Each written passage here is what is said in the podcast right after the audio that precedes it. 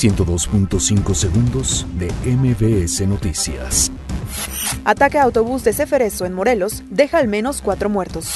Andrés Manuel López Obrador promete que en 2022 México tendrá autosuficiencia en producción de gasolina. Coparmex considera un grave error construir una nueva refinería.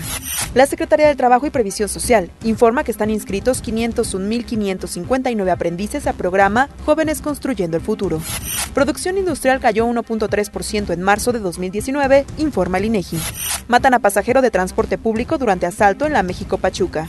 Juan Guaidó asegura que Nicolás Maduro tiene miedo de arrestarlo. Suspenden a la subcampeona olímpica María Guadalupe González por dopaje. Sancionan a Neymar tres partidos por agredir a un aficionado. 102.5 segundos de MBS Noticias.